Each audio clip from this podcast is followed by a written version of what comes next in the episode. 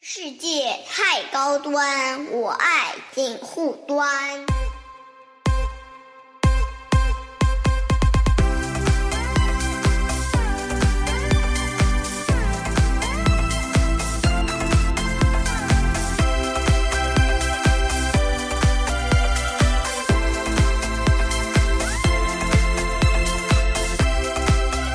Hello，各位听众，大家好，我是樊玉茹，欢迎收听本周的锦湖端会议之梵高 Money Money Talk Talk 啊。然后高磊很久没来了啊，今嗨天，今天那个趁着上海就是怎么说入秋三三十六七度入秋的 日子你的，确定你确定现在是秋天吗？对，现在因为四十四度之后到了三十五度，我觉得哎呦添加衣要添件衣服的啊， 那种感有觉，道理，有道理，要那种对感觉 啊，大家注意好注意好保温啊，啊，就是防大家寒要注意要啊不要感冒呀？对，不要感冒。嗯 对，啊然后就是趁着那个暑假的最后的一个尾巴啊，我嗯们来录一期那个。呃，就是梵高 Money Talk 啊，然后我知道大家听到这边的时候又催更了，没有付费节目什么时候晓来得的？了啊， 我知道今了，年肯定能啊不好能意思能啊让大能让大家听到的，对对对对对，今年肯定嗯能让大家听到，啊，大家不要着急，啊会来好的好的，然后呢，就今但今天我们聊一个什么话题啊？今天今天这个话题，说老实话，可以很轻松的聊，但是同时也可以很沉重的聊，对吧？嗯，呃，人口话题，对吧嗯人口话题。嗯嗯现在因为正好在我们录音的前两天，不是国家好像是什么那个叫什么，现在不叫计生委了吧？呃呃，现在不叫计生委了，嗯，现在叫卫计委，卫计委啊，嗯，就出了一个什么方案啊，还指导政策啊什么的，对吧？对就有点说要以后为呃怎么说为国民提供更好的生育环境， 对吧？要解决人口问题之类的，嗯，呃，然后呢，就是其实点出了。呃，其实这个话题已经有很多年了嘛，嗯因为我记得像什么梁建章啊什么的，好多年前就一直在敲警钟，说中国面临很是严重的人口问题啊。是的，是的。的，那正好正好那个就是你德啊，就是我们高我磊德留学的德国嗯和我留学的日本啊， 就是都面临或多或少或严或严峻或没那么严峻的人口呃问题，对吧？嗯，哎，到时候我们可以他山之石可以攻玉嘛，对嗯吧？然后来看看就是人口问题，别的国家是怎么解决的。啊然后还有就是人口问题到底它的核心到底是什么问他题？哪儿来的？对它哪怎么来会的有这种为什么说法？又对为什吧？么又那么重要？对对对吧？人口问题到底为什么那么重要？因为很多人会觉得说，不不就不就多点人少点人吗？有那么重要吗？其实很重要，是的，对吧？那我们今天来聊一聊，就是高磊，我觉得我先问你一个嗯感知上的问题，嗯你觉得中国现在人口问题到了什么样的境境况？嗯，我未来是悲观还是乐观，还是说没有那么悲观，没有那么乐观啊我？们还是援引几种说法 OK 好吧？因为我们因为因为是这样的，因为前几天你看陆明教授的那个那个东西，其实其实、啊，你听了的，，对播客我听了两遍。嗯哼，其实陆明教授有一个有一个话我是很认同的，嗯，就是在整个经济学的范畴里面，它细分的非常的多。对，但是其实说到人口经济这一个呢，我确实是不在行的，嗯所以我只能去跟大家说一下我看到的，我认为比较有借鉴意义的一些一些数据，或者说是啊、呃判断性的东西。嗯呃，最新的一个东西是出现在昨天。嗯哼，昨天呢，有一条消息是国务院同意建立一个叫做优化生育政策工作部际联席会议啊，制就度。这个，就这个，OK，对这是昨天刚刚有的。嗯那么关于这一方面的权威呢，可以援引一下中国社科院前副院长、中国的人口经济学权威是蔡访先生。嗯哼，其实他早就说过，他说人口数量，人口数量啊嗯，不是增长率，人口数量的转折点将在二零三零年之前到来。嗯那显然蔡先生这句话不是说，他他他讲的应该不是什么基点式的上升，嗯哼，而是总人口的下降。对，另外一点，我看了一下统计数据，嗯呃，也看了一些这个学者的一些一些论文和观点，呃，有一个概念叫做深度老龄化，嗯哼，这是一个学术的一个一个概念。那深度老龄化基本上就是说，一个地区或者一个国家，它在六十五岁以上的这个人口啊，嗯、占这个总人口的数量的比例啊，如果超过了一定的比例，它就说你可能进入就是深度老龄化的阶段了。嗯哼，那么从这个阶段开始，逐步上升到老年人口，也就是六十五岁以上的人口，呃，占总人口比例到百分之二十，这个呢通常是需要五到六年的时间。嗯那我对比了两个城市，因为我我我记得樊一茹之前跟我讲过，你在深圳有一个朋友，嗯哼，其实跟你有过一次一次争论，嗯就是关于人口平均年龄，包括这个城市是什么样的啊对治理结构等等等等，对对对吧对？有过一个一个一个一个争论。我不知道这个这个这个朋友会不会听我们的节目，啊但是我有一个数据，我想对比给他听一下。嗯哼，嗯呃，我们先来说一下深圳的人口普查情况，关于老年人的数量，在深圳。经过二零二零年的人口普查，发现呢，六十岁以上的人口占深圳总人口数量是百分之五点三六，我才五点三六，啊5.36妈呀，比我印象中少太多了，好吧？六十五岁以上的人口在深圳市总人口比例占到百分之三点二二，三点二二。那么我们再来看一下上海的情况，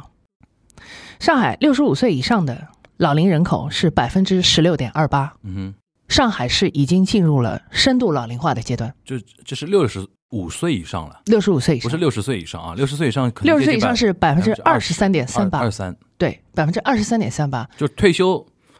离开职场了，就不对从事生产活动的，就是全的国家要养着的这是的些人是的，是百分之二十三，对，那大概是什么概念呢？比如说，我们说百分，我们就拿六十五岁来做一个做一个比较吧。嗯哼，假设同样的一张可以下象棋的桌子，嗯哼，放在一个同样普通的中档的小区里面，在深圳市呢，可能是很和谐的，两个老爷爷对着下棋，一个老爷爷在旁边观棋不语，看着对吧？啊，观棋不语。但是在上海就会是什么样子呢？上海的话呢，就会是出现 大概会有十几个老爷爷围着一个棋盘嗯哼在那里。在这个时候，你就不可能再有很和谐的画面，一定会吵得面红耳赤。或者还有一种情情景啊，就嗯借用你这个，我打开思路了。就是在深圳啊，在一个社区里边，可能一张象棋盘，嗯就能解决当地的养老问题，就一老对的老有所乐的问题。对。但是在上海呢，你除了要有象棋盘之外呢，还要有棋牌室，嗯还有广场舞的地方，嗯还有社区健身的地方，还有对阅览室。为什么呢？老人太多了，老人太一多张了。棋盘 搞不定。对的啊对的啊所以说这后面都是投资啊，是啊，这后面全都是投资都。是钱。但是我们再来算一下这个投资是否值得。 OK，啊、这个其实就牵涉到一个问题，因为大家这两年可能听到特别多的一个词叫做“银发经济”。对，对吧？还有这养老地产有没有？有有都有啊。是否成立？在中国是否成立？在上海是否成立？这是一个很大的问号。你这个成立是指说它到底是不是一个赚钱的买卖的意思吗？它的天花板嗯，是不是真的就那么高 OK 是不是就像我们以前理解的那样？因为中国有十几亿的人口，所以我们的市场真的非常的大，是这样的吗？这可能是一个伪命题。嗯哼，因为还有一个数据给大家看一下。嗯哼，经过二零二零年的人口普查，在我国所有的十四亿多的人口里面，六十岁以上人口的比重是百分之十八点七。嗯哼，我们再来倒推一下，如以六十岁为例吧，嗯今年六十岁的老人，或者是二零二零年六十岁的老人，他出生在一九六零年至一九六二年之间。对，请问，这一部分老年人中有多少人是有大学本科以上学历？很少啦，很少，因为你想六零年的话，他即便是应届生考的话，也要七八七八年，七八年七八年刚刚恢复高考嘛。对，你如果稍微再早个几年，你都没机会高考没。有机会。对，对啊对的。那么我们再来看然另后外一当个时的数据那个啊高考的那个录取的比例，还是比较低的啊。啊，对， 那时候考个大学可是很不容易的，非常对低，吧非常低，嗯非常低。那我们再来看另外一个比例， OK，二零二零年人口普查，中国大学以上学历人口比重百分之十五点五，嗯也就是说，我们在这百分之十八点七和百分之十五点五中间应该没有太大的重合，这个大家应该没有意见吧哼，？对，好对，那既然这样的话，会不会有一个现象叫做未富先老？ ，OK，嗯，请问未富先老了，你还要从人家身上赚多少钱？嗯，那么这个银发经济到底应该如何衡量？这个银发经济很有可能刚一开始是财政补贴是要拿大头的，嗯，就不太可能是在零售端或者说是在服务端有很好的这个收费的效应。嗯，那么这显然呢，刚一开始的时候，我们的银发经济可能是一个明显的低开，嗯哼，天花板还挺低的。嗯哼，所以这只是我个人的一个观点。当然，如果是以上海为例，上海是一个人均收入比较高的地方。而且上海人就是说，他哪怕学历不高，嗯但有套房啊，嗯，可以这么讲。那我们来算一下人口基数的比例。嗯上海市常住人口，按照陆明教授的口径来说，差不多可以现在可以算到三千万吧。哼，勉三千勉强强三千万三三千一百万对，三千一百万常州是指户籍加固定的就是就是非流动人口，非流动人口，就是一年以上会在这里住着，就是不会再到处跑的人对。那么，在上海百分之二十三的六十五岁以上的老人，三千万，其实算下来好像也没有多少人，是不是？嗯哼，那如果真是这样的话，我们有一些适老化的改造，比如说老小区里面装电梯，这个是不是适老化改造？对，然后呢，家里面有一些这个设备，或者说是老的一些设施，可能要进行适老化的改造，对不对？对。好，算起来，我那天在家里，反正闭着眼睛瞎敲了一下啊，嗯嗯，估计是一个百亿级的市场。 ，OK，你说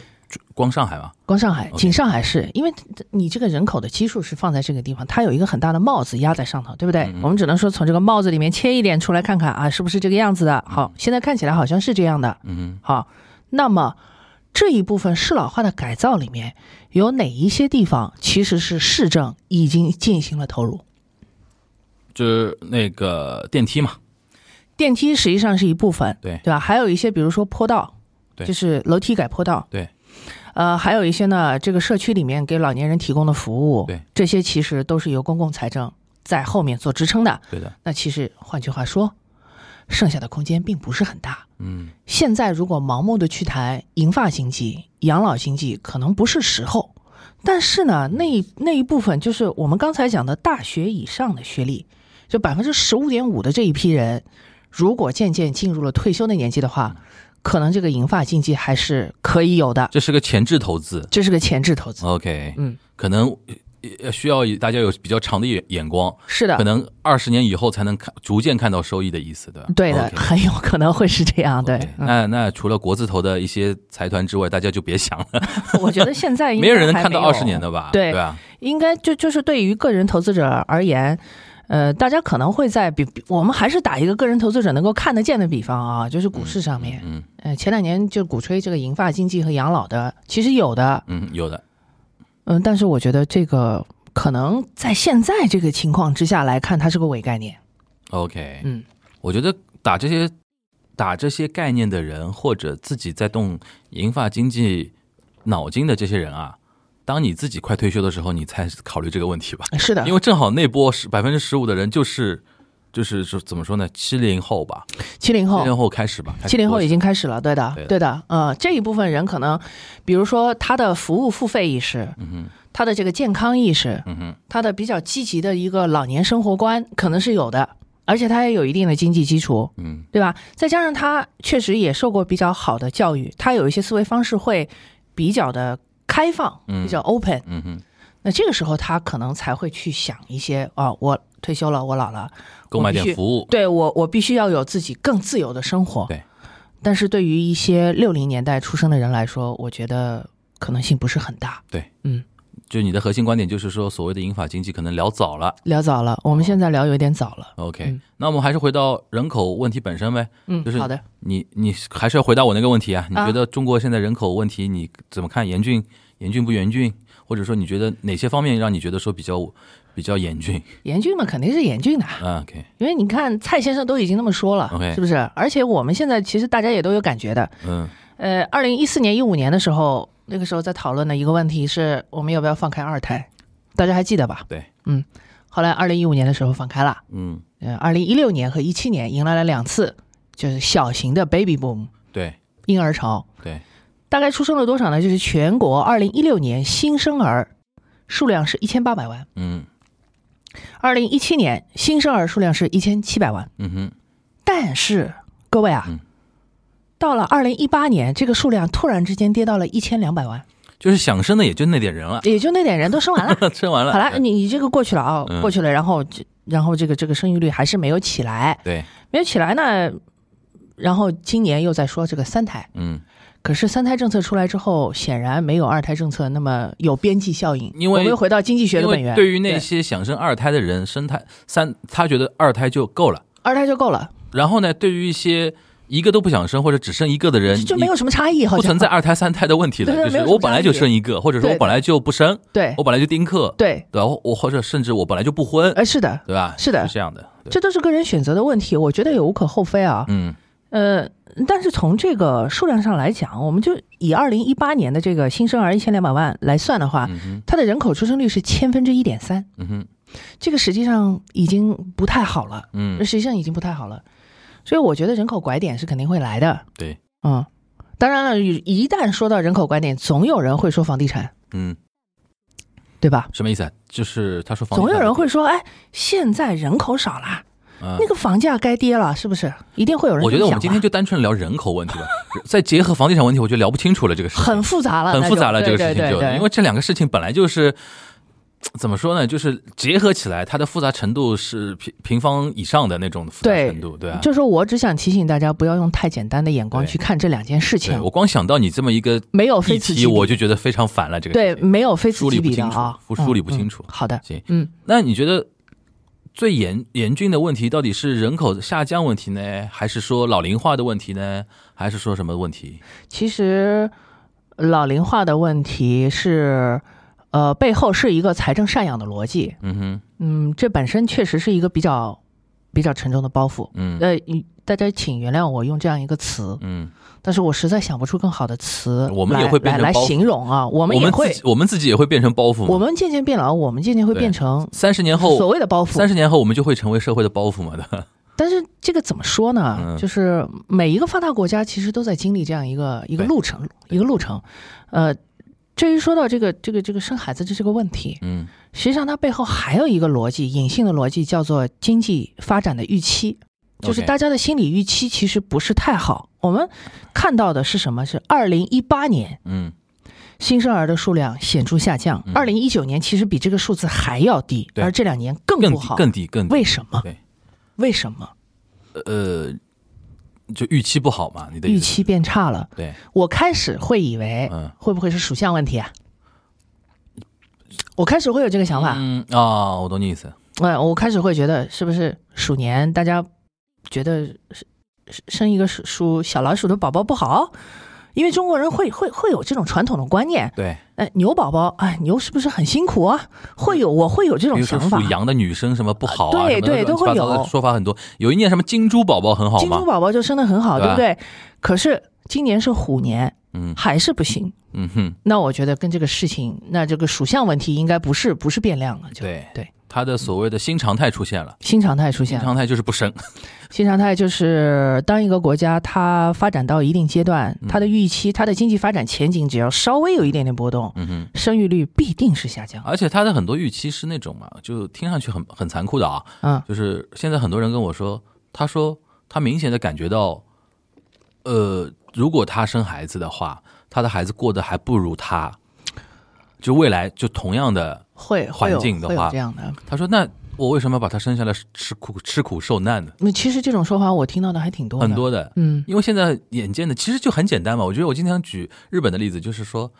你如果是出生在，哎，你知道半泽直树的那、那哦我那个我知道对啊的，吧？他算就是踩着泡沫经济嗯进入那个年代，进入到日本银行界的嘛。嗯但你如果上，你如果是一个平成后期或者令和年代出生的一个日本人，嗯你的成长环境的富裕程度和这个整个社会的开放的包容程度是可能不及八十年代的。对，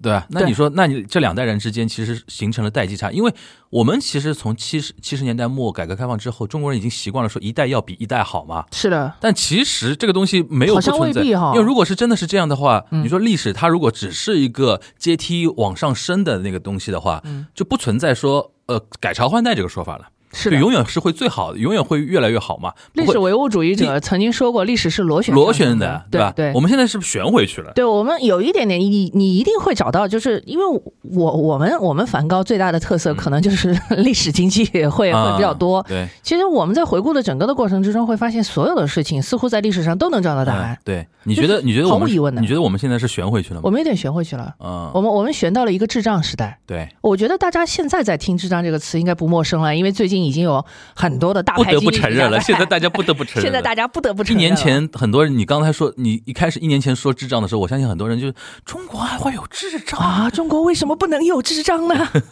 可以有啊，对，以后以后就是我们也会有平成所谓平成废柴一族了，就是现在出生的小朋友，嗯，他们真的会面临就是就是说那个低增低增长是常态的，低增长、低欲望社会是是是常不态，是会有点像哎嘛？会有点对像对，会有点会有像。这种感觉了。嗯嗯那嗯如果是这样的预期的话，父母这一这一个年龄的人，他可能就不生了。呃，对，人口的自然增长率必定是下降的。对，嗯，而且再加上好像是说这个是某一些东亚社会的普遍性的问题，东亚是的 经济体。我这里用经济体啊，因为包括香港啊、台湾啊、嗯韩国呀大陆啊、韩国啊、日日本对本啊，嗯日本这两年还算好了一点。待待会儿我可以跟大家讲， 啊就是东亚好像一旦进入到那个后工业时代、后工业社会时代的话，嗯就不生呀。对，就非常厉害，就像奇奇怪怪像台湾地区的那个少子化率非常严重的，就是这个东西再加之大家未来对预期不好的话，可能导致呃我们中国大陆的人口问题可能会以一种大家惊讶的形式呈现在大家的面前吧。是的，也就是那个著名的论断，二零三零年之前，大家会看到总人口拐点。当然，到时候我觉得也没有必要惊讶啊、嗯哼，嗯这个早晚的事情。，对，因为现在我们从人口普查来讲的话，中国的人口还是在增长的，是的，但是是因为我们的健康程度上升了之后，人人口的预期年龄在增长，我们就的是赡养率在上升。对，嗯，赡养率在上升，然后总的寿命就是平均寿命这个东西是在增长。一方面就是说，小孩虽然生越生越少，相比是的原来生越少，但是我们老人一直活 着啊，就常常年的活着嘛。对对吧对尤其像上海的话，老人在八十四左右了，对对预期寿命，嗯，对吧？对，然后说说到这个，还有一个这个这个怎么说呢？一个衍生的一个一个话题很有意思。嗯，你知道那个，我上次听一个医生在讲啊，嗯，他说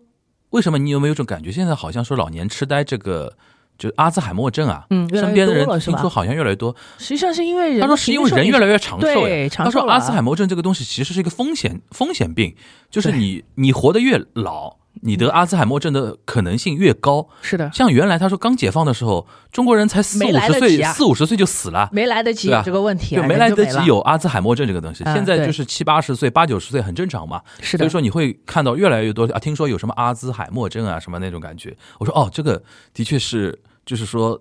就社会发展到一定程度之后才会显现出来的一个问题。其实说到这个问题，我还可以给大家提供一个很有意思的数字。大家知道上海的百岁老人有多少吗？有哦 我我给有万吧，没有，没有吧没这么多啊啊。百岁老人还千是肯定有，千肯定有，千有的千。肯定有我我公布一下啊，二零二零年上海市的百岁老人，男性百岁老人老爷爷嗯是八百多位，太弱了，但是老奶奶 老奶们奶特别 多。两千三百五 十个，老寿星啊， OK，加起来三千多，是加起来三千多。嗯所以就像你刚才讲的，这个寿命越来越长，嗯哼，有一些以前根本人类没有没有机会就是展现的疾病，它就出现了。嗯哼，嗯嗯嗯，那你觉得就是怎么说呢？就是怎怎么来看这个严峻的情况呢？我们应该怎么样来看待它？因为很多很多人听我们节目也希望说听听你的意见啊，不是不是说 他不是你的他意见解释，他你你的你的你的想法吧嗯，我觉得吧，第一个早晚的事儿， ？OK，嗯，心态上最好能平和一点儿，你得接受。就不要震惊，对吧？这这有啥好震惊的？这不这这 哪个国家不是这样的？哪个国家都是。哦，你你回头去看看那些发达国家走过的一条什么路，全都是这样的。好的，国家，待会儿我们让你讲讲哦我跟你讲你德德，国讲你德国好可怜对对的，你对们不知道啊。 OK，第二一个，呃，其实陆明教授也提到这个问题，城市移民的问题。嗯对，呃，当我们这一边的原住民平均的年龄越来越越老长，，越来越老，我们是需要别人帮我们提供服务的。嗯大家的心态可能要比以前更开放一点，嗯哼，不仅要接受国内的其他的地方来的年轻人，嗯哼可能以后也要接受外国人的移民，嗯对吧？嗯哼有想过这个问题哦？嗯哼。因为我还要接受可能来自于不同宗教信仰的外国移民哦。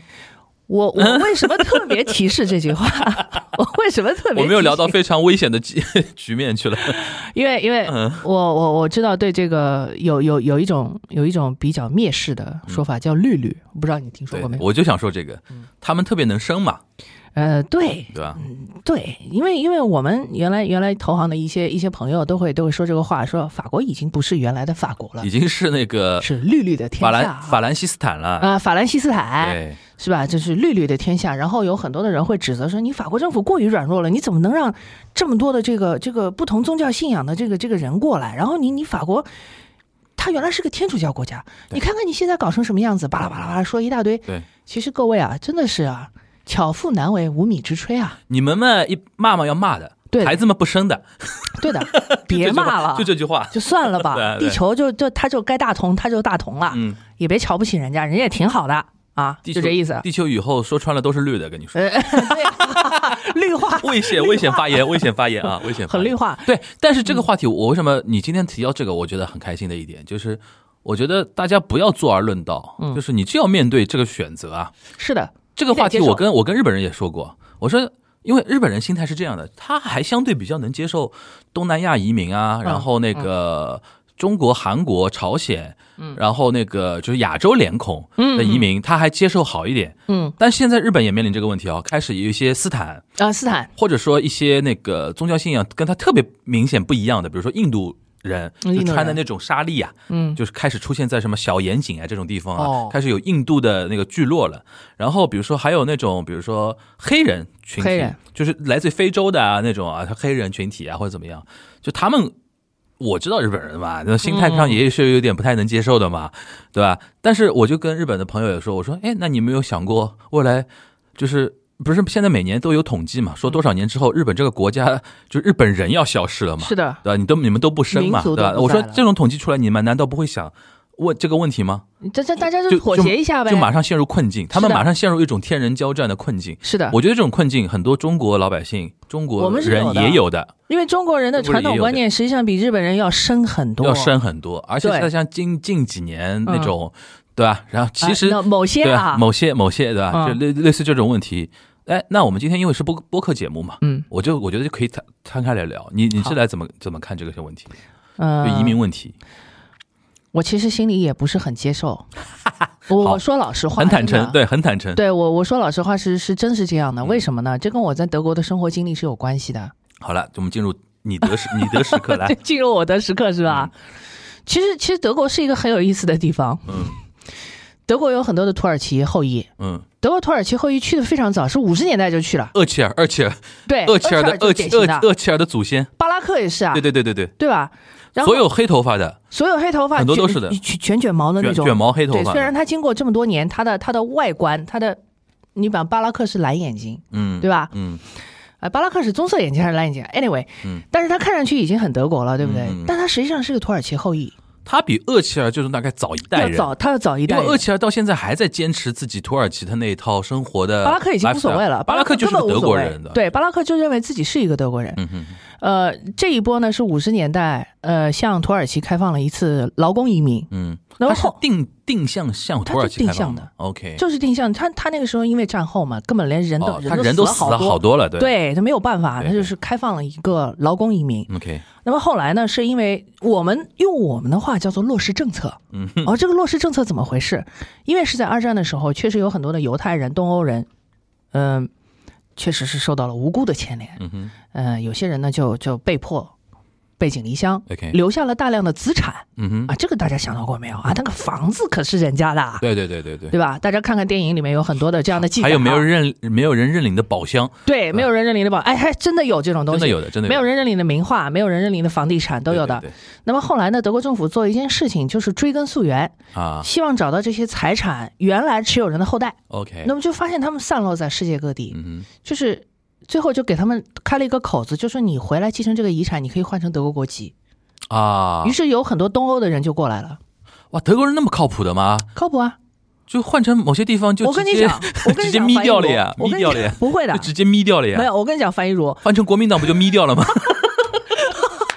樊一茹，你以为我要说什么？你以为我要说什么？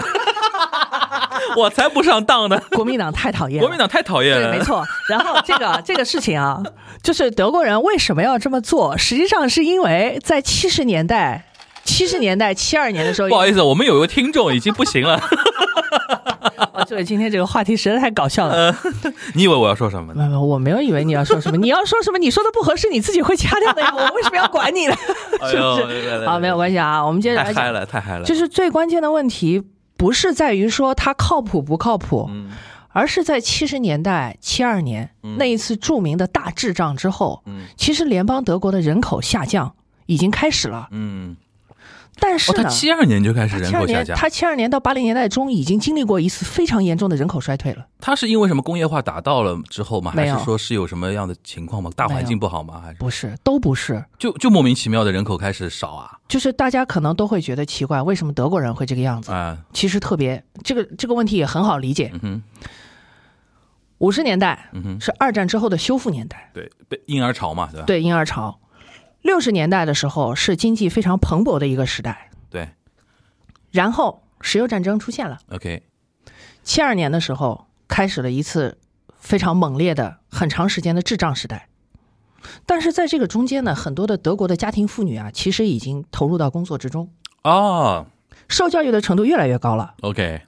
不断的参与到这个经济的活动之中。因为你想，刚一开始嘛，劳动力嘛都不够嘛，嗯哼哼，那么，那么德国的这个女生纺啊，德国的女生还是身体很好的，对啊，对又受教育的程度又很好，对她都很能慕干，尼黑女生一个手臂能挽三大杯啤酒的， 哦，都很厉害，对对对嗯真的都好厉害。然后呢，就是妇女能顶半边天，然后就顶出去了，嗯顶出去了，家庭妇女的数量越来越少， ，OK，这自然就会为没少人子留在化，家里生孩子，对这样，就没有人照顾，对，这自然就会为少子化做了一个铺垫。嗯虽哼，然虽然说虽然说现在在德国还是有全职的家庭妇女的，嗯哼，但是数量跟以前真的不能比了。嗯哼，再加上经济的滞胀，改变了人们的预期，而且德国还有一个毛病，它什么毛病呢？它是非常非常忌讳“人口”这两个字的，又我、哦，因为跟以前那个纳粹那个年代，对吧？又是一个原罪的问题。这个里边就牵涉到一点，就是嗯我很反感把现在这个年代还把人口作为一种问题，嗯，要去打引号解决，要去管理，因嗯为我觉得这是一种纳粹思维，是的，就人口变成某种它可以掌控的资源，这个是非常可怕的啦，是的。对吧？我我们在这个地方可以插播一个历史小故事啊，你说，这个人口论、人口经济论大概是什么时候出来的 OK 这是一个很有意思的一个故事。说是一七九八年的时候嗯，一七九八年的时候有一个有一个人匿匿名没说话嗯啊，他是他没有告诉大家我是谁，他发布了一本书。这本书呢就说了，他说现在这个人口增长啊，这个人口增长会造成很严重的问题。嗯为什么呢？你这个人口增长是以几何数字，就是就是开始弄弄起来的，因为那个时候也没有什么避孕措施，对反正就是满大街都看到有人在生孩而子。且好像是说大航海时代之后，不是马铃薯什么那种土豆的那种栽种，对，它让人能够进入到活下去中了，国，进入到中国，就是我我地可瓜、嗯马铃薯，对，然后这玉种这种东西让中国突然一下子解决了口粮问题对嘛，口粮问题，然后清朝的那个时候不是人口狂增嘛，对，四万万嘛，就是对最一下就就是解决了温饱问题最早的之后，对对对对对自然你的人口数量是会上升的。那么，那么这一个人写的这个东西，他他做了一个非常非常悲观的一个一个计算。他说人口以几何数字上升，而我们的土地和我们土地的产出，不管是马铃薯也好，还是小麦也好，我们这是一个线性代数的上升对。所以我们看到一个巨大的 gap。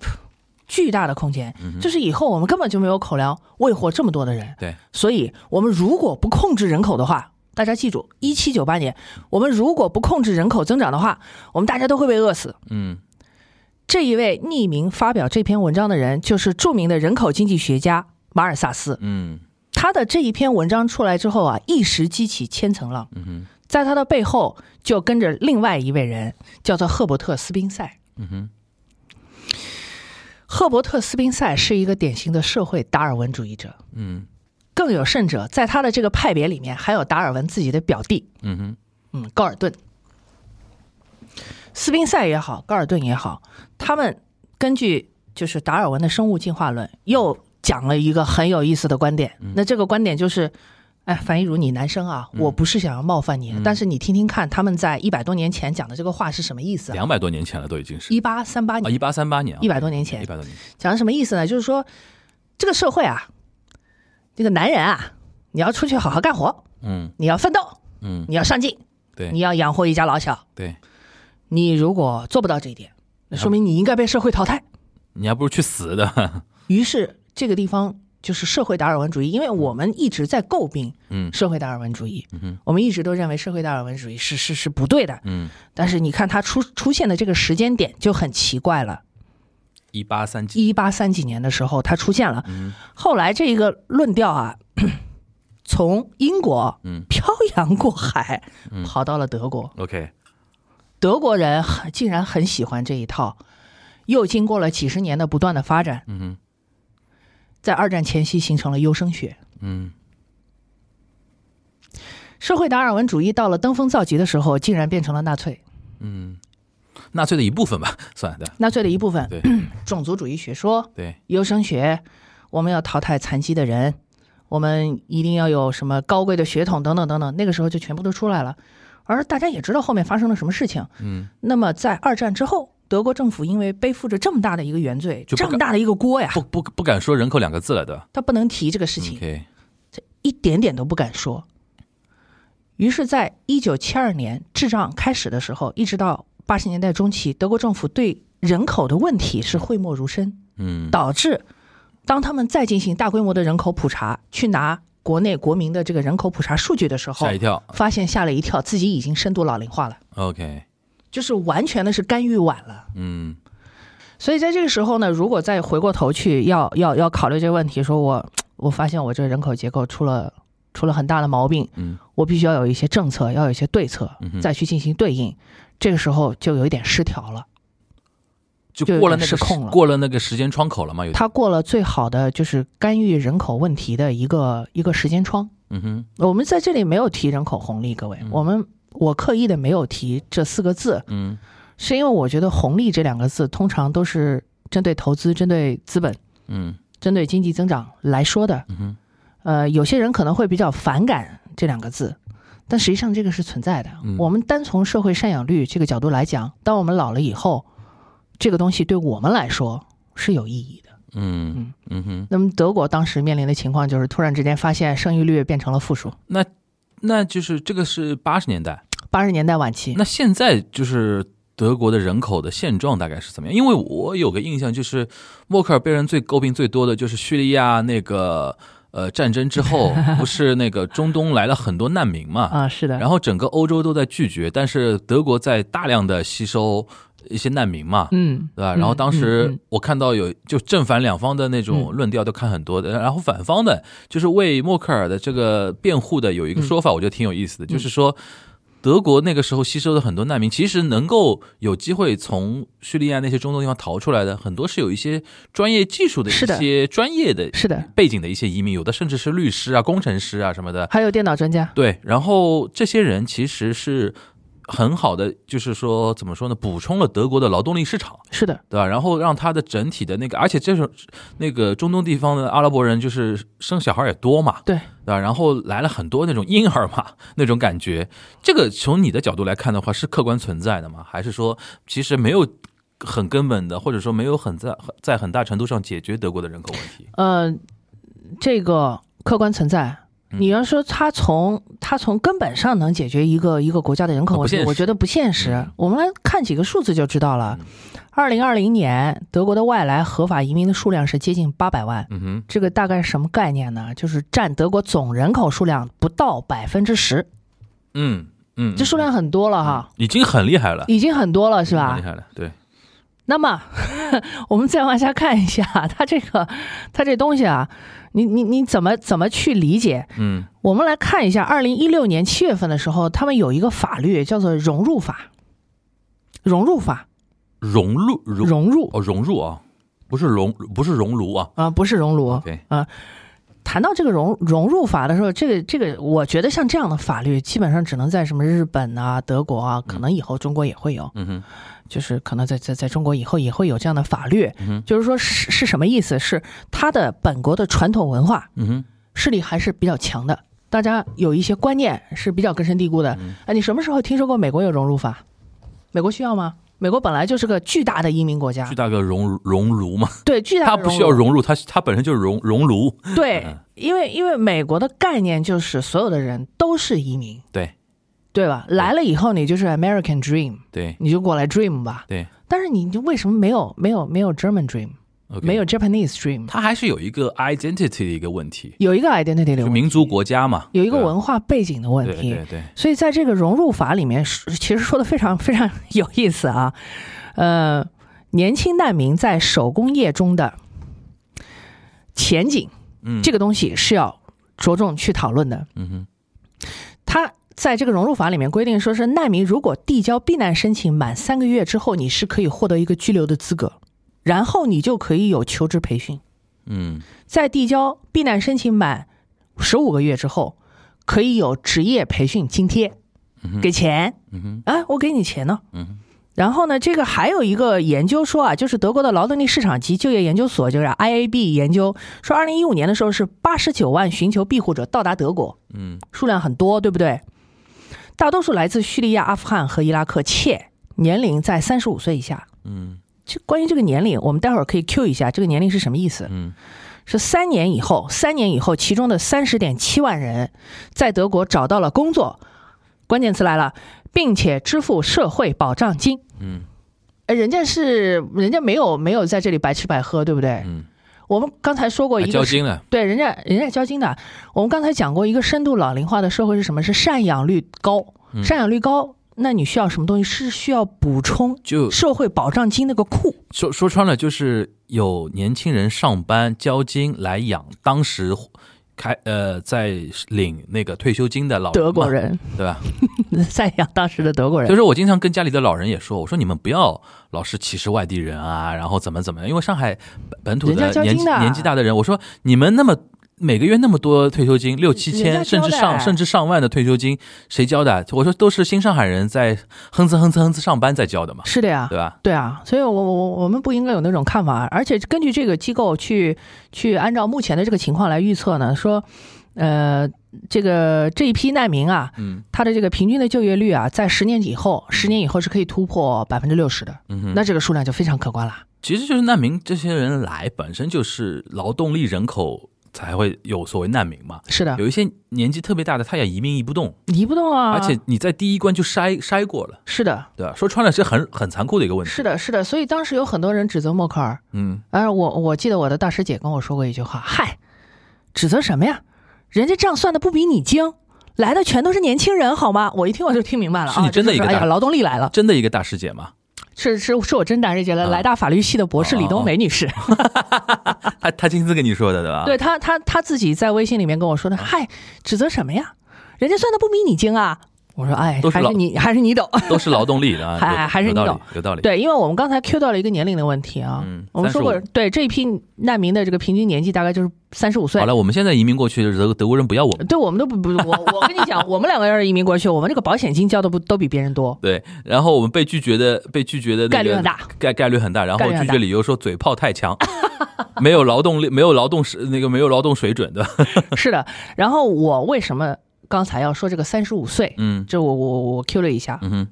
因为二零二零年咱们国家的人口普查显示，中国的平均年龄是三十八点八岁。哦，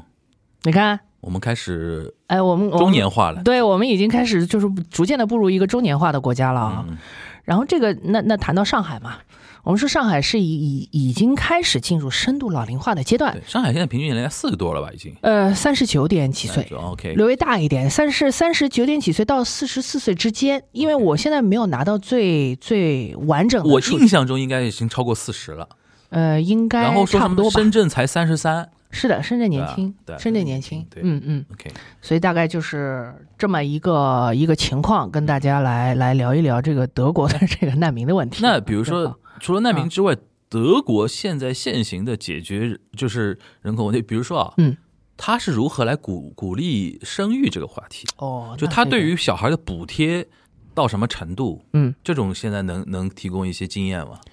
有一个词儿，嗯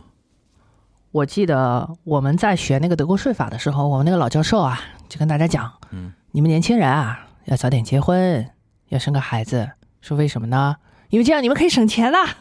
啊，不仅省钱，国家还给你们钱啊！就就给我们算了好几好几笔账，减减免税对吧？OK 一个是减免税， OK，再一个德国呢有一个规定，就是从孩子生下来开始买奶粉开始，一直到他十四岁，嗯哼，他每个月的零花钱，我们叫 Taschengeld，嗯放在口袋里的零钱嗯哼，是联邦政府补贴的，他怎么一个补贴形式呢？给家庭。直接发，就直接发到家庭的账号里边去，直接发到你账号里哇，塞你去你去申请就行，每年申请一次。我这个十四岁以下的孩子有几个人，我每年多少多少钱，然后存不我存账户是多少？啊存不存在？比如说他第二个累进，第三个多，呃，不，也倒没有就哦这个情定额的对吧？定额的 OK，OK 定额的，哎，倒没有这个情况啊。然后这个，呃，其实在，在德国嗯确实也有呃很多的一些问题，因为德国还是有一部分数量的女性是全职的家庭主妇嘛，嗯所以呢，这个为了解决这个家庭主妇养老的问题，就有一个母亲养老金。嗯哼母亲养老金这个东西也是由国家财政这边领头来做的，嗯哼就是保障家庭妇女的地位。 ，OK，就这个是不依托于那个老公的那个收入跟退休金的，而是说一个独立的一个独立的 OK，是一个独立的东西，呃，在计算养老金待遇的时候，其实也会考虑养育养育子女的这个一个时间的它问也题，是一种工作付出嘛。也是一种工作付出。他他是说，比方说你是双职工家庭，你父母两个人都有都有工作要做，嗯那其实 OK 没有问题。你们有了小孩之后呢，你们都有很长时间的休假，嗯对吧？有的是十个月，有的可以申请到一年，然后这个这个钱呢还是给你照发。啊，希希望你们都是回家去好好照顾小孩儿，嗯哼这些也都是有的。嗯而且这个这个要我说啊，他做的确实比国内要好，因为我我我们这个话可能会犯规啊，嗯但是我知道的现在哺乳期的这个女职工在国内她的待遇，嗯，嗯，是有一种隐形的玻璃门在的，对对吧？对，这个不用避讳吧，这是这是有的嘛。这个隐形玻璃门的问题，这么多年虽然三令五申说一定要解决，一定要解决，但是并没有解决好。我觉得很难解决吧，很难解决只很难解有决只能只能是非常强硬的硬推了。用某些经济学家的话来说呢，叫做严刑峻法，对，一定要杀一儆百，可能这个问题才能逐步纠对正过的来，，对的是这样的，对吧？对的。那就看吧，谁撞枪口谁自己倒霉吧。还有一点就是，你有没有觉得我们现在只是也停，还是停留在比如规划、口号阶段，就是管理管理层嗯或者说领导层，嗯，他们是不是真的意识到这个事情的严峻程度？我觉得没有。因为我觉得好像还危机感还不够，你觉得呢？呃，嗯，我我我其实也有这种感觉，嗯，我其实也有这种感觉，可能就是因为我们人口基数实在太大了。嗯当人口基数过大的时候，你看到的可能就是到处都是啊，广场上好多人，啊，这里有好多人，那里有好多人，啊，天呐，人好多，好麻烦，公共资源又不够用了。你看到的永远都是这样的问题。哼，嗯我们这就比方说地方官的政绩考核，嗯没有人会说我在考核你的时候需要看一下你是否高瞻远瞩。嗯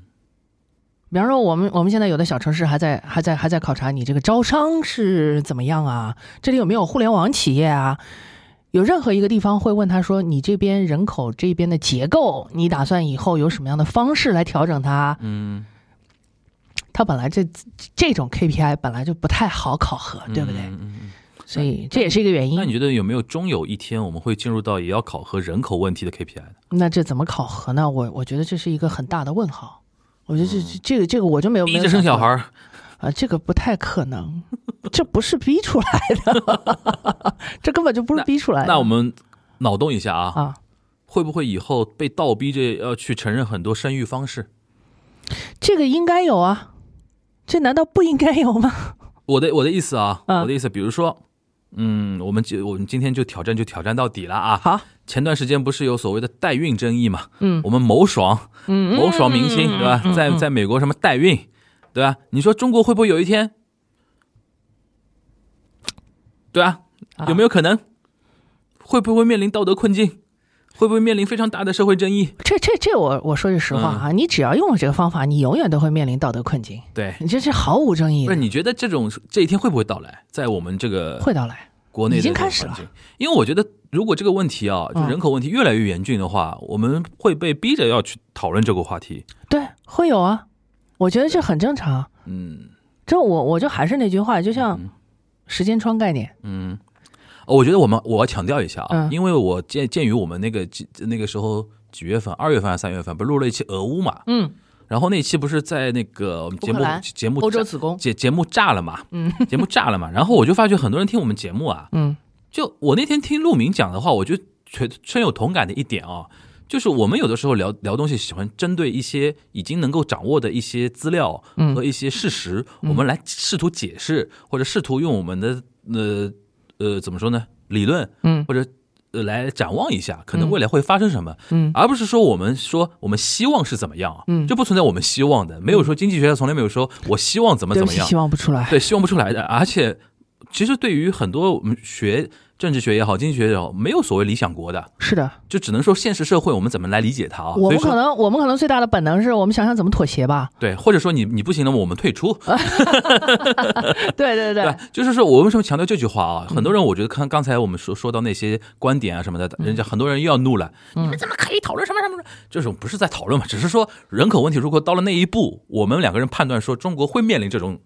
这种 timing 时间选择，其实这个事情一直都有啊，一直一直有的，大家不要以为我们不说这个事情就对嗯不会存在。不要把眼睛自己蒙起来嘛，哎对，吧不要不要蒙住你们自己的眼睛，对这件事情其实早就发生早了，就是发生了吧？哦对只不过是它因为数量比较少，对。然后还没有形成大规模的社会社会的热就议。很多听播客人呢，他基于自己的道德判断，嗯他会对于大家的一些观点进行一些挞伐，是能理解啦。我可以理解，可以以理理解，你可以嗯表达你的不满，嗯不不嗯不，就反对是 OK，对但是我们只是很冷酷的告诉你，是这有这个我有这个有这个可能性，是的，是确实有这个可能性对。呃，其实我觉得大家不要把一些事情看得过于的，怎么说？我们一直在谈论宏观经济，对不对？嗯嗯嗯，就是，但是但是你在具体生活的时候，有一些事情不要看得过于宏观，否则会让你真的是不由自主的就蒙住了双眼。我们就说一个一个问题，嗯哼，你不管是什么形式出生的孩子，他难道不是一个人吗？对，他是一个人的话，他是不是应该有基本的人权？嗯哼，即便他再小，他可能出生只有三天。嗯哼，当你见到他的时候，你真的会很反感他吗？一个婴儿，嗯嗯。但我觉得针对小孩儿，大家可能还好，但是主要的矛头是指指向大人的，指向大人的话，OK，大人可能有各种各样的考虑，对大人可能有各种各样的考虑，可能背后就是一纸冰冷的合同，对，一方强买一方强卖的事情，嗯其实不太会有，对不对？嗯对我这个不是拐卖儿童，对。是吧？拐卖儿童一定要打击，不，但他们会指向说，比如说呃，女生子宫的被工具化嘛，这个怎么说呢？这个问题通常我觉得你不要下判断了，就是我我没聊有不清下楚，判断聊不清楚啊。这个这个问题，通常大家在在在讲的时候，总是会会站在特别同情女性的那个角度去去说这个问题。对的，但是我自己作为一个女性，嗯我想讲的就是，其实有很多的时候，有一些选择是被迫的，嗯，不管是职场也好，还是生活中也好，嗯其实由于男女之间生理的差别，其实女性总是在一个比较弱势的地位。嗯呃，且不管她年轻的时候做过什么样的事情，嗯哼，不要去管这些事情，想想她的今后行不行。嗯嗯嗯他有的时候做出的选择可能就是被迫的，嗯，哪怕他就像你刚才讲的一样，他被别人当成了生育工具。嗯哼，但是你有没有想过，他为什么一定要这样做？他一定有自己的原因吧？嗯，体谅一下吧。呃，那我想再发展一下啊，嗯可能到科幻程度了啊。嗯，就未来我们会不会进入到某一种？我瞎举例子啊，嗯，就是，嗯，怎么说呢？反正克隆婴儿，不是克隆婴儿，就随机搭配，就 精精子库、卵子库随机搭配，然后优生优育，然后生也不用人来生，而是用他们某种机器来那个培育，就完全像那种 就黑客帝国那那那那种感觉这的。让我想起了那个超人诞生的那个故事，就是克星上面对已经没有自然分娩这种说法了，对说大家都是在一个机器里面被孕育出来的， 对，只有 Clark Kent，他是一个自然生育的超人。你觉得呢？我我不希望这种事情发生，因为嗯如果这种事情发生的话，它只不过是所谓优生学的升级状态而已。对，这就涉及到人口问题，它最后到底指向的是哪个哪种问题，对吧？嗯，人口问题如果是指向一个种族国家的一个 identity 的一个问题的话，它可能后面会不攻自破，嗯，是的，对吧？对就是哪个哪个文化、哪个宗教信仰、哪个种族，嗯它的生育能力强，最终会统治全全世界。这这是不一定。这是自然淘汰嘛？就是如果说你嗯纯把它理解为是一个自然过程的话，嗯，对吧？但是人类社会又有一个技术进步的一个话题，我不希望在这件事情上看到所谓技术 进步。就是如果说真的是为了为了解决说，比方说一对夫妻很想要小孩，但是嗯因为身体原因他没有、o k 你这个地方借助技术，我觉得没问题。嗯但如果把大家都放到那个那个实验室里面，这个这个是我我比较老派，我接受不了。嗯啊我刚刚就是一开始就说 嘛，这是进入到一个科幻的一个领域太科幻了就是在我们眼见的未来，我们是看不到这一天了。嗯，但是我觉得人类社会总归会有需要面临这种选择的时候。我不排除会有这样的科学狂人，交给刘慈欣吧。啊，但交给刘慈欣吧。但是，但是我真的不希望看到看到这一点。而且， OK，就像你刚才讲的，不管是 identity 还是文化也好，嗯就是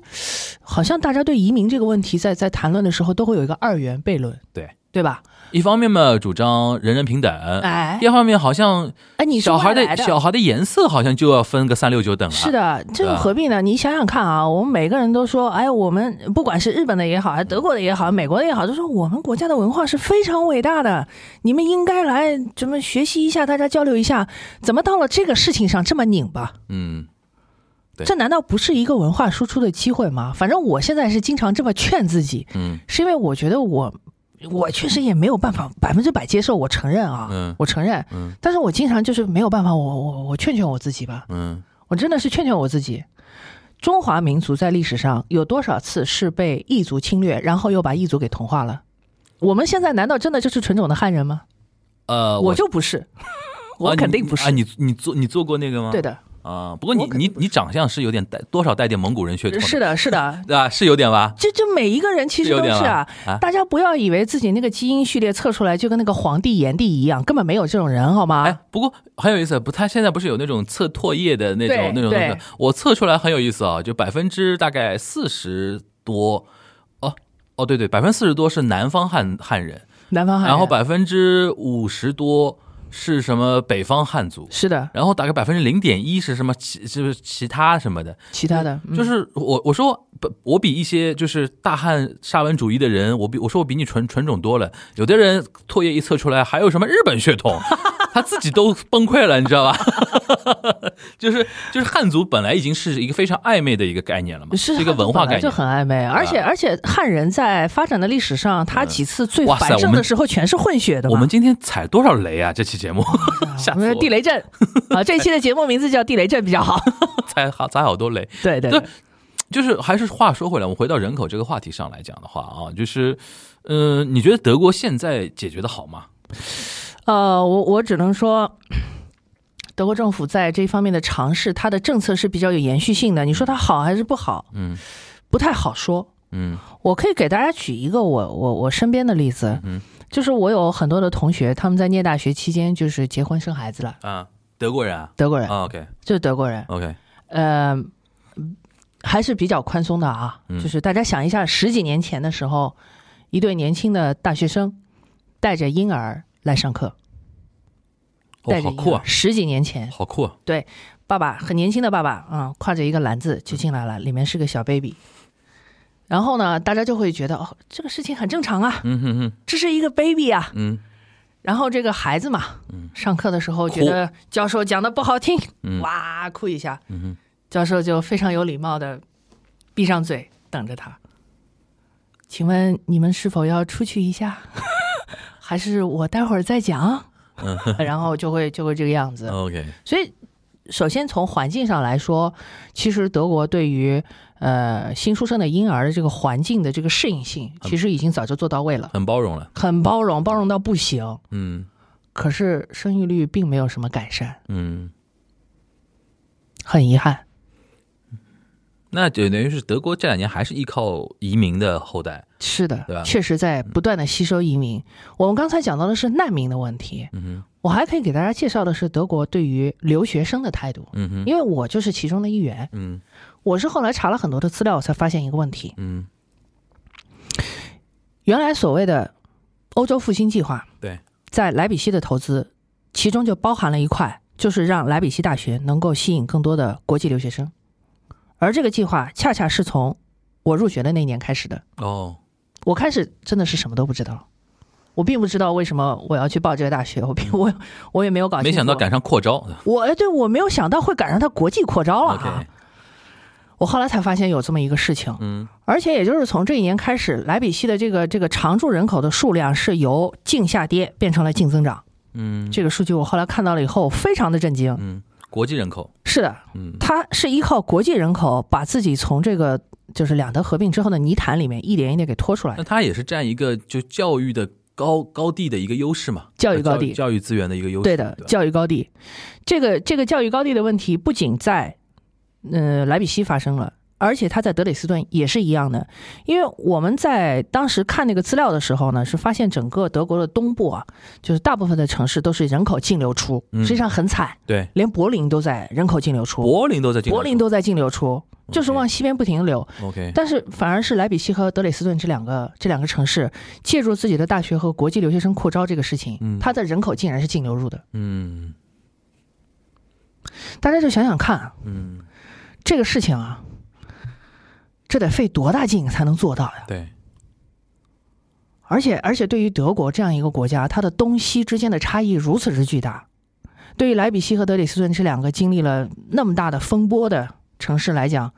它的工业都已经全部垮掉了，它还能有这样的一个人口净流入的成绩，嗯太不容易了。嗯嗯，嗯，但是这个东西的前提就是很多国家不具备，嗯是就的，就教育的资源的优质的教育资源嘛。现在在全球上来讲的话，它顶多能做到，比如说它，比如我举个例子啊，比如说像埃及，嗯，开罗可能算埃及国内大概教育资源比较顶顶流的了。对，未来当然埃及不存在什么人口减少的问题啊，对人家可埃及人能口可能太多可能生了，对 吧？啊对，但如果呃，还是举那个这我我就东亚的例子吧，嗯，就比如说现在东京的人口其实是增长的，是的，日本现在人口的结构是大量的那个农村人口大量下降，嗯然后年轻人都往城市奔嘛，嗯，有的甚至就只往东京奔那种感觉。正常的，嗯，然后你知道冲绳竟然还会有一些人口的流入，在疫情前的时候，冲绳因为很为什么多不想卷 了嘛，啊，不想卷了就啊，是是冲绳冲浪的，对，搬搬到搬到冲嗯绳去会有这种情况，但是但是就是说，整体你说日本是一个人口就是说萎缩的国家吧，也是对的。嗯，但同时呢，你就是如果把它划成到东京这个视野的里边的话，这个城市本身它是个赢家，嗯，它一直在吸收更多的资呃，源，三千七百万人吸是收的口吧？对对对，吸收更多的人口，嗯那就看这个问题怎怎么来怎么来看了。还有，如果把这个范围扩大到国家这个层面，嗯，像日本也算全球文化或者说呃经济，未来可能经济相相对很更能存在感更弱一点啊，嗯，它算全球文化、经济和那种自然那个景观观光资源相对比较呃丰富的国家的话，它还能吸引到一些移民嗯进进去，对吧？嗯嗯那未来会不会发现成为一种，就是我们现在在哼哧哼哧搞经济啊，嗯是为了今后在全球夺人口，嗯，有这个可能性对啊，吧？有这个可能性。然后那种穷国就是人就是只负责生，生完之后就是 把孩子丢过来，把就是这孩孩子有点意识之后学了点书就读了读了点书，那我就去英美啊，啊我就去欧洲啊，甚至比如说以后，比如说中国就是再发展发展几年，可以吸收一些国际的移民，现在已经其实有这种我趋势哦我了觉得嘛。应该吸收了，对吧我觉得可以吸收。会不会就是就是怎么说呢？就是一个国家的问题的一个全球化扩大版，就是就有几个点是能吸收到人口的。嗯，其实其实你这个问题特别特别好玩儿，嗯特别好玩儿。我们我们在讲这个东京有三千七百万人口的时候，嗯我想请樊一茹补充一个数据：日本的总人口是多少？一亿四嘛，一亿现在四现在估计就是一亿四都快不到了吧？呃，那也就是说有百分之三十三左右的人口是集中在大东京都市圈，对不对？呃，百分之三十左右，对百，分之三十左右。好，我们再来看一下中国人口普查的数据。嗯哼，中国人口向东部集中的趋势其实从来都没有变过。对，二零二零年，东部地区的常住人口是占到总人口比例的百分之三十九点九。嗯嗯嗯，我们说的东部是指华东六省一市，哦，六省一市就积聚了百分之三十九点九，是的哦大家对华东六省一市应该有概念啊。 ，OK，啊，这个我们可以数一下：山东、江苏、浙江、上海，然后这安个徽江西、安徽、福建哎福，建、对，华东六省一就市。广东不算嘛，广广东是东广华西南对，广对东广西不算的，广东、广西是华南那那个大湾区的这个核心地地带，对，然后这一块是集中了百分之三十九点九的人口，嗯哼，中部地区是百分之二十五点八，嗯西部地区现在有成渝板块在，嗯哼，所以它好很多。西安也起来了，所以它集中了百分之二十七点一，嗯哼，东北百分之七，才百分之七啦，现在7%哇塞，东北一直是人口净流出。，对，现在东三省就是全部加起来人口已经跌可破能也就1亿沈了。阳好一点，其他地方都对沈阳、大连大概好一点，，对，现在已经就是东三省的人口已经跌破一亿了，嗯，跌破，全部都出来了。嗯哼，全部都都到出来三亚去了，对的。然后这个数据跟二零一零年的人口普查相比，东部的人口实际上是增长了百分之二点一，还在涨。对，还在还在涨。它其实就是一个板块移动嘛，是的对，是的，还在涨。然后西部呢，就是刚才讲过，因为嗯成渝大参开与发开发，嗯，增长了百分之零点二。对，实际上，我们把这个现象，我们把它放到全球的范围之内来看。嗯我们以前也说过一句话，就是哈耶克这个老先生，嗯，他说了，现在经济有这么多问题，就是因为有这么多国家。他一直讲这句话。 OK，如果我们把整个的地球理解为一个平面的没有国界的状态，对那么我们最大的都市是哪里，New York，London， ？New York、美国、欧洲、对，东亚东亚，对三大都市，对三大都市圈是不是很清楚了？啊对对对，那如果说移民这一件事情也全部都没有国界的限制而全部放开的话，那就是去都市圈嘛，去都市圈不是很正常吗？各位，对，这难道不是一个大趋势吗？嗯哼，那这这么大的趋势放在这个地方，大家应该明白了啊。我就没啥可说的了，但问题就是现在嗯没有办法啊国界做到像哈耶克说的那种理想状态嘛，是的，对所以啊、其实像哈耶克的这种理想状态，是我们的一个对标的一个假想的一个框架。嗯哼，如果有这个框架在，其实你会发现一个问题，就是我们国家早晚会走上一个吸收移民的路，嗯不可逆转。嗯哼嗯，而且对对对对，关关键是你吸收哪里的移民，你肯定是希望吸收高素质的移民。对，你如果要吸收高素质的移民的话，那有一点很简单，你的文化产业也要好，你的文化输出啊，嗯，你的文化输出要平和，让别人对你的文化有向往的感觉、憧憬，是有憧憬，不要不要就是太那样的，对吧？对啊，对对为为什么会会讲到原这个原？神多输出一点 原神，TikTok 对 TikTok 多输出一点的，对，让大家觉得哎，这个国家很有 意思，啊对有很有趣意思。很有意你思想一个一个高学历、高收入的人，嗯如果他要选择移民的话，嗯，他他他会选择什么样的地方？好玩嘛，呃好玩嘛，对不对有？钱嘛，有钱好玩，有机会，他会觉得哦，这在这个地方生活一定宜非居常吧，我有们统趣统。称叫宜居吧，，对，他会觉得哦，在这个地方生活是很有趣的，他他才会去，有很多的机会，嗯，有很多的碰撞，他才会去。对，他不会去一个就是不管你说什么做什么，你都是规规矩矩的地方，他会觉得很压抑，对吗？对对对，关于这一点，我想讲一个另外一个案例，嗯哼，就是我记得我们在节目里面曾经批评过一种人，嗯叫做大旗党。哼，啊，对，嗯，大对旗党。对大旗党，对，呃，我我前两天看到了一个一个报道，我感触还挺深的，嗯说是有一个社会学家他讲，嗯嗯，他说不管是研究政治也好啊，还是研究经济也好，嗯他说：“你真的以为以目前我们所掌握的信息，我就能够判断出明年这个国际上会发生什么大事吗嗯，？”他说：“你目前掌握的这些信息，你就知道你身在此局中，你就知道自己是谁吗？”嗯他说：“是是是这样的吗嗯哼，？”然后他说：“不是。嗯为什么？”他举了一个例子，在美国，中情局曾经做过一系列的调研，嗯就是在冷战时期，嗯最后有一个成文的东西叫做长电报，这个我觉得很多人都知道。长电报，这个长电报虽然分着分析的是冷战的东西，但是长电报出来的时候，却是在冷战已经结束了十年以后，啊，九十他用了，九他十年用代了末，，对他用了很长很长很长的时间，嗯哼，不断的沉淀，不断的去回顾，不断的去分析，为美国制定了另外一个方向，叫做文化输出怎么做 soft power 的 （soft power）， ，OK，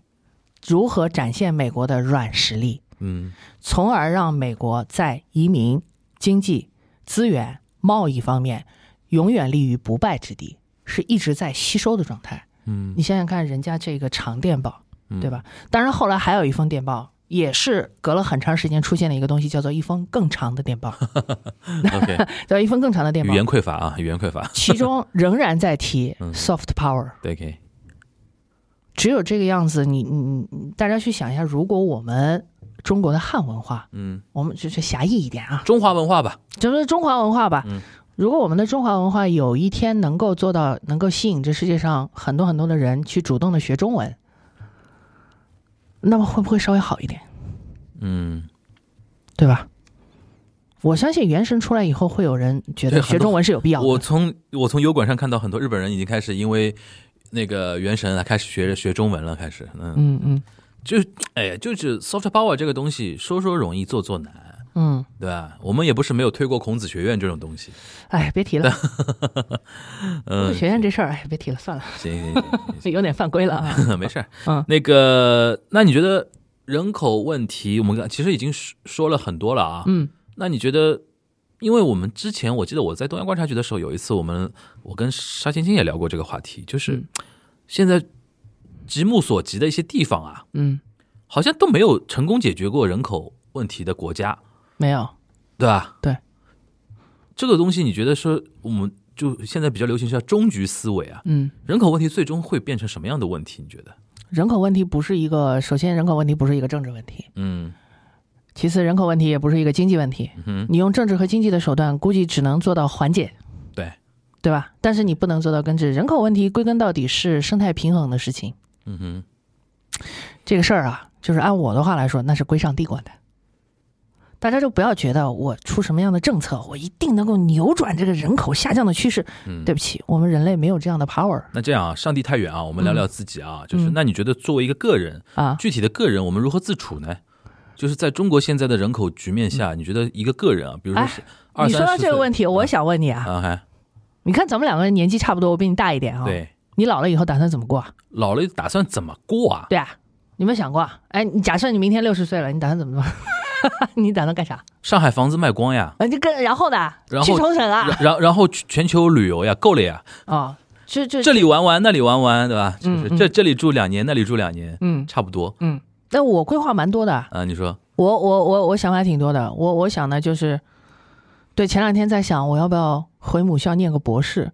六十岁以后吗呃，可能念不出来了，要不稍微早一点 吧。就我我会我我真的有想过这个问题 OK 特别严肃的在想，这哎真的很，这你这么一说，我倒觉得其实就是让自己，呃，怎么说呢？热衷于某样东西，积极的去面对对老年的生活。因为老年人就是说没有事情干的话，真的很容易就是出问题阿兹海的，对，嗯，真的很容易出问题。其实我还我还有想过其他的一些事情， OK，比如说我我非常喜欢音乐，我在想我退休以后要不要学个乐器？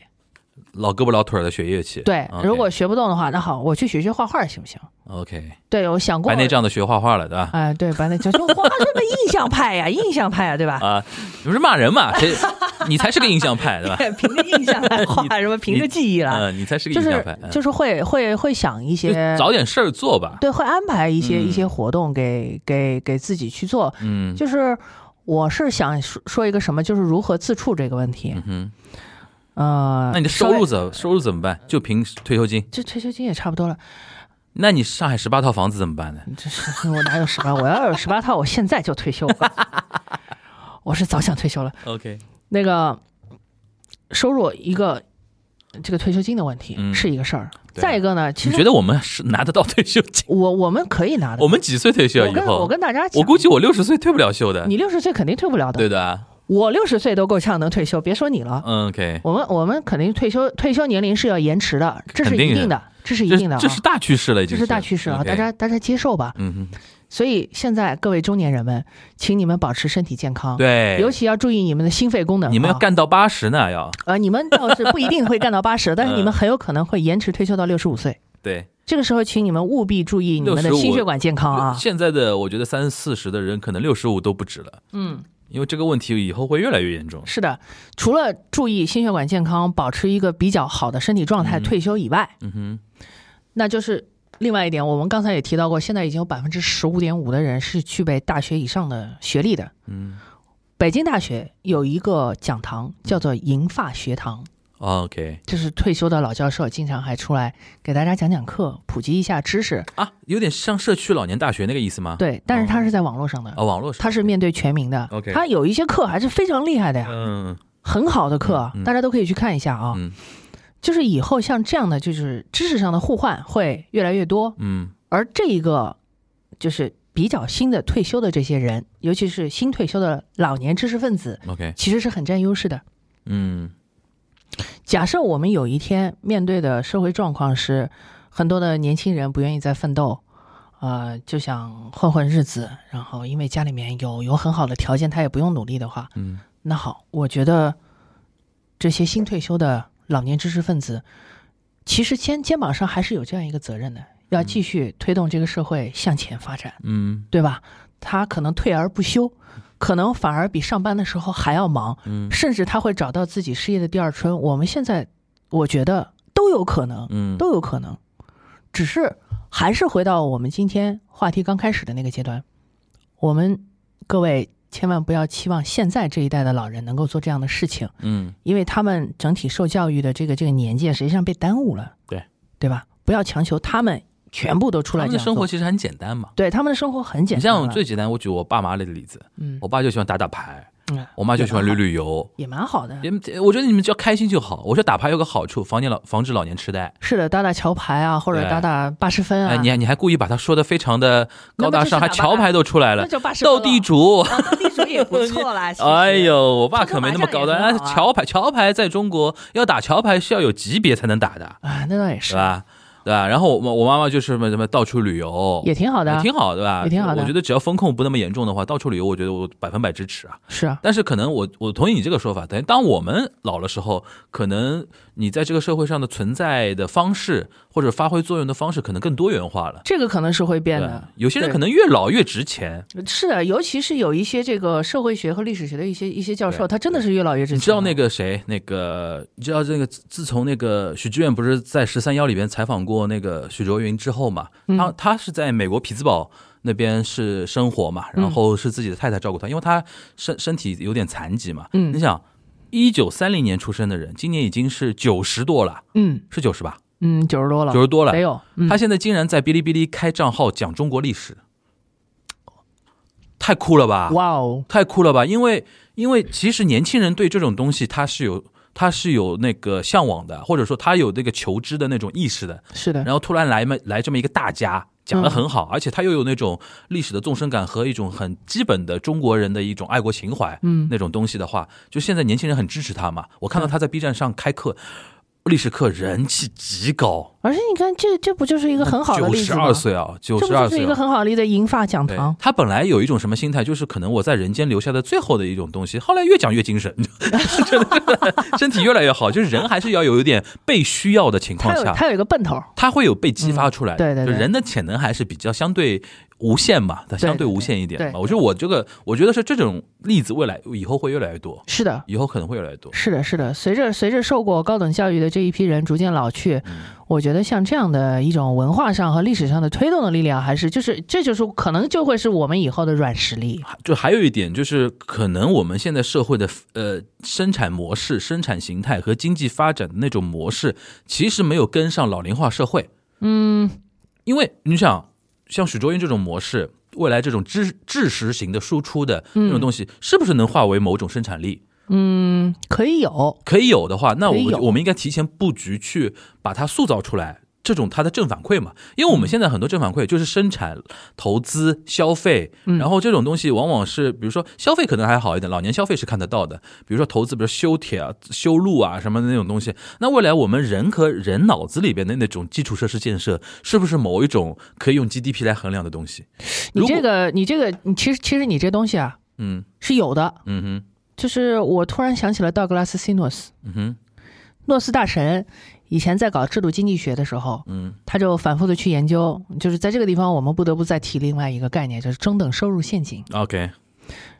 人均收入、人均 GDP 在一万美金左右的时候，实际上是一个非常危险的坎儿，对，非常危险，对非常危险的坎儿，你很有可能过不去。对，呃，我们看到的有一些发达国家就是成功的越过去，好像变得非常的美好，福利也很好。但是各位，世界上有百分之八十几的国家没越过去，啊阿根廷，阿根廷最明显嘛，阿根廷、墨西哥、是的泰国泰国，都没有过去。对。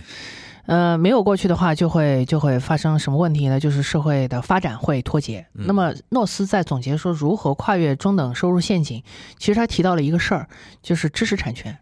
嗯文化创意产业。嗯啊，就是一些软性的东西，你如何去把它的生产力发挥出来？嗯像他经常举的一个例子就是的荷兰如何如何，荷兰如何如何。大家可能对荷兰这个国家很陌生，提到荷兰，可能除了足球就是郁金香，要么就是很多很多的奶酪和风车，，对，是不是？还有人很高，等等等等，没了。对。但是嗯各位，荷兰是它的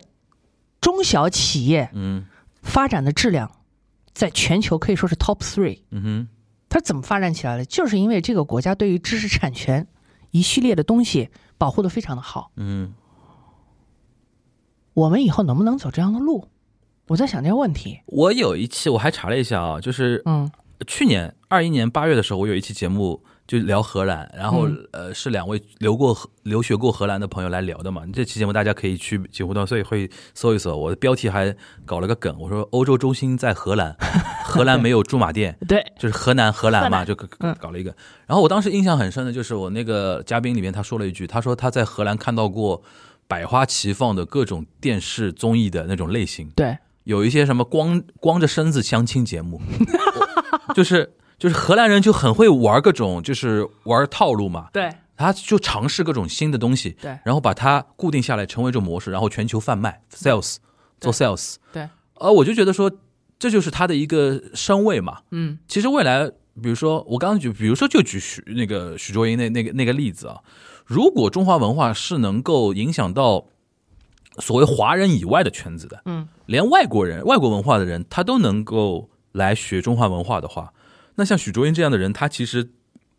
提供一节课，他提供到的知识服务的那个产值，这个产值，我我我觉得要给他打引号，因为这种产值现在还不一定被定价化，它很难定对，价，很难定价。但是如果它这种产值，如果我们市场够大的话，嗯，其实它能造成的社会财富，财富也要打引号啊，对是其实是很大的，是的，对吧。现在我觉得是是我们很多的传统的评价体系和标准没有跟上，就是说你说你所谓说的那种知识经济的那种，嗯这你跟不上。对，这个为什么跟不上呢？这是 这是会计学生的一个弊病，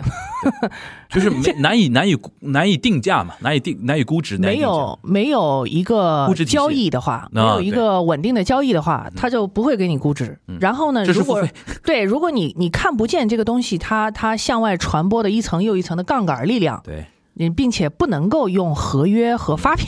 嗯，啊支付其实这也来是绑定的话，它就不给你记。其实这也是人类社会其实已经在走到往前走了，我们很多社会的规则是，没有发生改变，嗯，或者没有前前置性的发生一些你变化。会计制度就没法改变。对，而当然了，大家也不要去批评会计制度，这个会计制度最好不要变嗯，啊！这个会计制度要是变了，要出事儿的就有啊。的时候可以多一种体系。可以多一种体系，这个体系实际上是在投行的估值体系里面。然后嗯，说回来啊，我们刚才为什么说大那么大一圈这个事情啊，回还是回过头来，就是老年老年人到底有没有生产力这个话题，当然有了，对吧？啊就是这个东西我们要以后要重新重重新评估的。嗯就像我经常跟我妈讲，我说你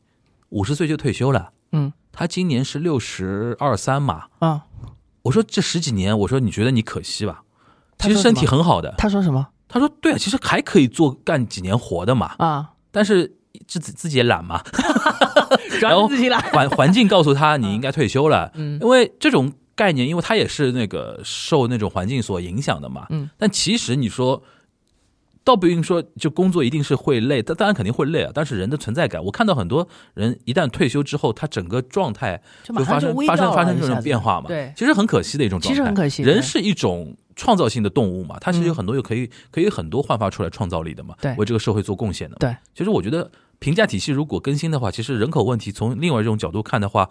是可以有开发的余地的。是就是有一种是否有一种积极养老的态度？对，就消极养老和积极养老是是或者有我们有就不对立的，或者我们就不叫养老，又不用养这种话，不用养，对吧？我觉得积极的老 去，也很负面呃，不不说老吧，enjoy 吧， ，enjoy 我觉得 enjoy，就是 enjoy，对吧我都不知道 enjoy 应该翻成什么比较好，但是享老。享受有对啊有这个意思，有这个意对啊思，，因为对你我觉得养养的话有点太被动，而且好像只有付出，没有那种就是产出的那种感觉，其实是可以有很多是产可以有的产，出的，嗯。是可以有产出的。就是其实你刚才谈到的这个年龄，就提到你妈妈在五十岁的时候就退休了。嗯呃，我觉得这个年龄啊，就是反正现在也在也在变啊。嗯其实我我是想告诉大家一件事儿：大部分诺奖的获得者，嗯他登峰造极的时候都是五十多岁，哼嗯哼，他可没有三十多岁就登峰造极的人。对，社会科学嘛，是的，肯定是需要点时间的。啊呃，包括自然科学其实也是这样。嗯一般来说，不管是什么学科的这个泰山北斗，它真正开始发光发热的时候，都是在五十岁以后。嗯，大家要知道，这个年龄可不是一般的年龄，这个年龄是可能是人的体能已经下去了，但是嗯他的社会经验和他的知识积累，还有他的脑力，却是登峰造极的。对，嗯，其实聊到这边，我们已经跳脱出人口这个话题本身了，是的，就是人的价值的话题。其实我们如果用不同的眼光更新的去看的话，其实我们看问题的角度就会发生变化。对，毕竟对啊人口统计、人口普查这个只是一个数字。对，你想，同样人口， 嗯，你用负担的眼光去看，以前我们中国人常说多一个人多一张嘴啊，那多一个人还多一个劳动力呢嘛？对，这就是把人看作劳动力、对看作生产力的角度来说，我们又叫人多力量大，对，对吧？那如果我们把老人换一种眼光去看，是不是又得到别的结论呢？呃，就老龄化是不是就一定是灾难呢？呃，不不不，对吧我觉得不一定，对吧我觉得真的不一定所。以说，我觉得这个也是一个开放题目了，大家可以去思考，对吧？嗯就评论区大家不要撕，对吧？嗯大家要思考，不是要撕。嗯，对对，如果如果说各位各位听众朋友，比方说你的爸爸妈妈最近也马上要退休了，嗯，我觉得你们倒是不妨启发一下他们，哎，有什么兴趣啊？对对有什么想做的事情啊？我鼓们励来一下，筹划一鼓下励，一下，啊对，我们来鼓励。励一下，对，让他们有一个有一个积极养老的状态啊，不是，应该是积极的享受以后的生活的状态，对，第二人生嘛，第二人生第二人生的一种状态，嗯多好呀！其！行，其实还有我们哎呦，哎呦，怎么回到一个非常暖的节奏了？就是没有啊就朝不九像晚五，不用打卡，不像梵高啊 Money Talk 一贯那种什么那个脏痞的那种感觉嘛，对吧？一一点不冷酷回，来一点，啊然后 一点不冷酷。其实还是因为我们都已经离那个年龄越来越近了呃，，是是，我们对自己特别宽容， 轮到自己身上都特别宽容，对吧？可宽容了对对小朋友就特别严厉，对吧？哦你们那不倒行，哎没不不不不，你们行，你们要加油，我们靠你们，就靠你们了。我们到我们到时候的养老金就靠你们哼哧哼加哧油赚钱了，对吧？哎，这大家也辛苦了，辛苦了。行，啊那你最后还有什么想补充的吗？关于这个人口的地方？呃，我还是觉得每个人都要慢慢的调试一下心态。嗯嗯、中国之大，容得下很多很多的人，嗯哼，可能以后大家在街上会见到各种肤色。嗯，说各种语言 的人，大家不要上火啊不！要不要上火，不要上火，积极包容，好吧？因 OK 为我我我们我们中华民族的文化是很有包容力的，大家要有信心。然后以后出门转角看到什么清真寺，也别别别别上 火，也别上火，会有教堂，也会有清真寺，会有很多东西，对可吧能？都会有，可能都会嗯，有，可能都会有。嗯嗯嗯，OK，那我 最后又最本来很暖的，又最后又放个炸弹，什么意思？ 就是憋憋着坏的， 是憋坏了，憋坏的。好，那期待这一期看到评论区里边呢又要炸锅了那种评论 啊。 我觉得那个，会那行，那我们在啊评论区见了。反正我要拉黑几个人了，每次都这样， 每次都这样，好吧，没好没底的，好吧。那我好们今天这一期的梵高 Money Talk 就到这边了，非常感谢高磊啊，我们嗯在八月的尾巴啊，差不多录这么一期节目啊，我估计马上那很快就能跟的听众见面啊，这期节目。那我们呃，还是那句话，那个收费节目别催啊，肯定今年肯定会让大家听到。会有的，对吧会有的，大家啊你们这点钱虽然我们看不上，但是还是不会放过你们的，就 答应了大家不能跳票了，对，不能跳票，对好吧对？嗯因为呃好，那我们那个废话不多说了啊。那今天我们今天，呃，在梵高 Money Talk 聊人口话题的这个这一期节目就到这边了啊。那大家下周再见吧，拜拜。拜拜。算了吧，忍了吧，算了吧，放了吧。遥远